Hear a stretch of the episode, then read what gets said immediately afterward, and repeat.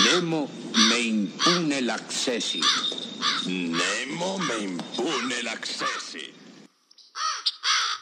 Hay muy pocas veces cuando se tiene la posibilidad de poder ver lucha entre dos facciones del mal, dándose bien de golpes. Y claro, uno como espectador, pues se encuentra tras la barrera y como mucho puede estar comiendo palomitas y pensando, bueno, la verdad no quiero que gane ninguno de los dos, porque finalmente son dos seres malignos. Pero bueno, aquí estoy contemplando la lucha, viendo bien cómo se van pegando los golpes y sobre todo que dure bastante la lucha, ¿no? Y si puede que pierdan los dos. Bueno, hay muy pocas ocasiones en la vida en lo que esto puede suceder, que dos personajes malignos se estén dando de golpes y luego uno como espectador esté tranquilamente y a salvo, sin ningún problema, y como mero espectador. Pues hoy me vengo enterando de que algo así ha sucedido en la empresa en la que trabajo, vamos a llamarla empresa A. ¿vale? Y la considero maligna. Sí, oye, me diréis, oye, no seas así, ¿no? ¿Cómo vas a, a pensar que es malignidad? Pues sí, está en un ramo que no me enorgullece, vamos a decir que es en el sector bancario, ¿vale? Pero bueno, de algo hay que comer. Y empresa B sería un, un promotor inmobiliario. Entonces la empresa B, el promotor, tiene, la historia es la siguiente. Nos lo han contado hoy en una junta, así haciendo un poco de tiempo. Apenas se ha descubierto. Y esto sucedió, para que os pongáis en contexto, alrededor del año 2007-2008, justo meses antes de que se produjera la, la crisis del crédito, del credit crunch. Entonces, eh, la empresa B era propietaria de una especie de campus que contenía edificios de oficinas, todos muy bonitos. Yo he estado ahí mismamente eh, entonces tenía varios edificios, jardines, un gimnasio, unos paseos enormes. Imaginaos una universidad de estas más modernas. Vamos, precioso. Y este mismo promotor lo que tenía era eh, todos estos, estos edificios, todo este suelo lo tenía alquilado a la empresa A, al banco. Y lleva, habían llevado ya unos años con esta relación. Entonces a la empresa B se le ocurre que lo que quiere es bueno, construir una serie de apartamentos. Eh, quiere tirar la cosa a las oficinas y piensa que le va a salir más a cuenta tener una serie de edificios, quizá algún parquecito, porque estoy hablando de muchos metros cuadrados. Yo creo que ya debía tener algunos planes por allí. Decide que no es mala idea y le ofrece la hipoteca a B. B inclusive le cuenta cuáles son sus planes, que le gustaría que aunque A esté siendo su inquilino, pues quiere reconvertir todo. Y A dice, no, pues no, no va a haber ningún problema, ¿eh? tú tranquilo, te vamos a dar todo tipo de facilidades, tú nos avisas con tiempo para que nos podamos, nos podamos mudar. Finalmente, eh, A estaba viendo esto como una oportunidad bestial de conseguir una hipoteca enorme y con todo lo que eso conlleva a nivel beneficios. Pues imaginaos la cantidad de beneficios que puede haber ahí, que, que sea que miles de personas se tengan que ir desplazadas a otras oficinas, que por otro lado no están tan lejos, pero bueno, no estamos aquí hablando de, miles de euros, ¿eh? estamos hablando de millones por mes.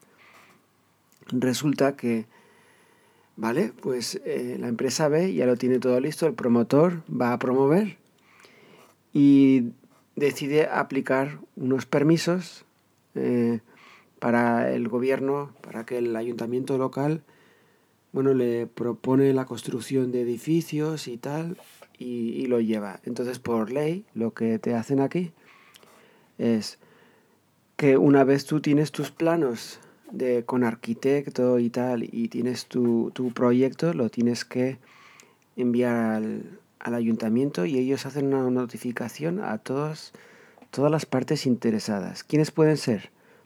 Pues las partes interesadas pueden ser los vecinos de la zona que a lo mejor pueden decir, oye, no, mira, a mí me gustan mucho estas zonas verdes y estos edificios y por favor déjalos como están.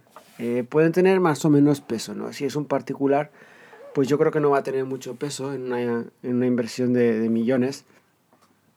Pero bueno, está ahí la opción. También no creo que cualquiera se metiera en movidas con, con empresas así muy grandes.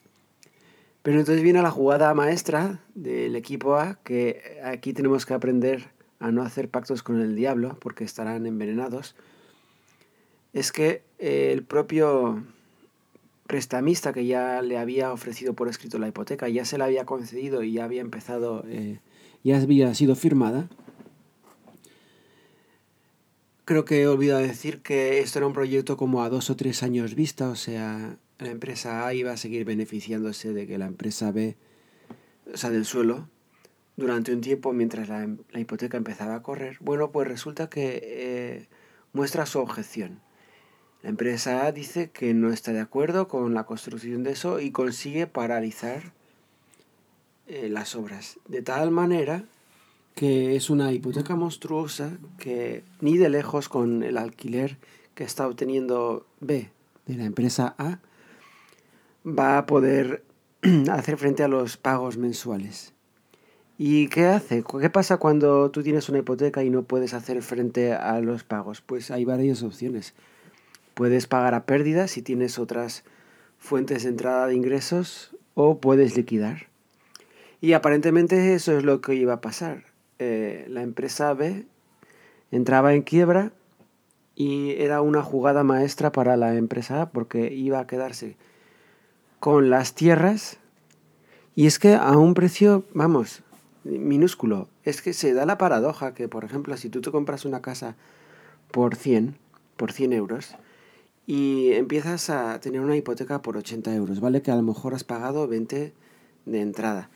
Pero si fallas en los primeros 3 o 4 meses de hipoteca, tú vas a perder la casa. A lo mejor has pagado 20, 20 euros, más luego los 2 o 3 pagos iniciales y bueno, evidentemente pierdes la casa. ¿Y el banco qué gana? Pues se va a quedar tu casa y a un coste pues muy ínfimo prácticamente.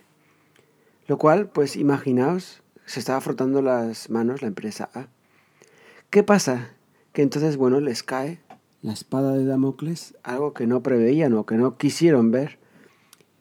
Y la la empresa B estaba quebrada y la empresa A se ve afectada por la crisis de crédito y entonces, bueno, pues viene la quiebra para ella también. Afortunadamente es lo que digo, veis a dos monstruos porque no son santo de mi devoción, ni los promotores privados, ni los bancos se estaban peleando y al final, bueno, se, se destruyen mutuamente, en realidad A destruye a B y las circunstancias destruyen a A.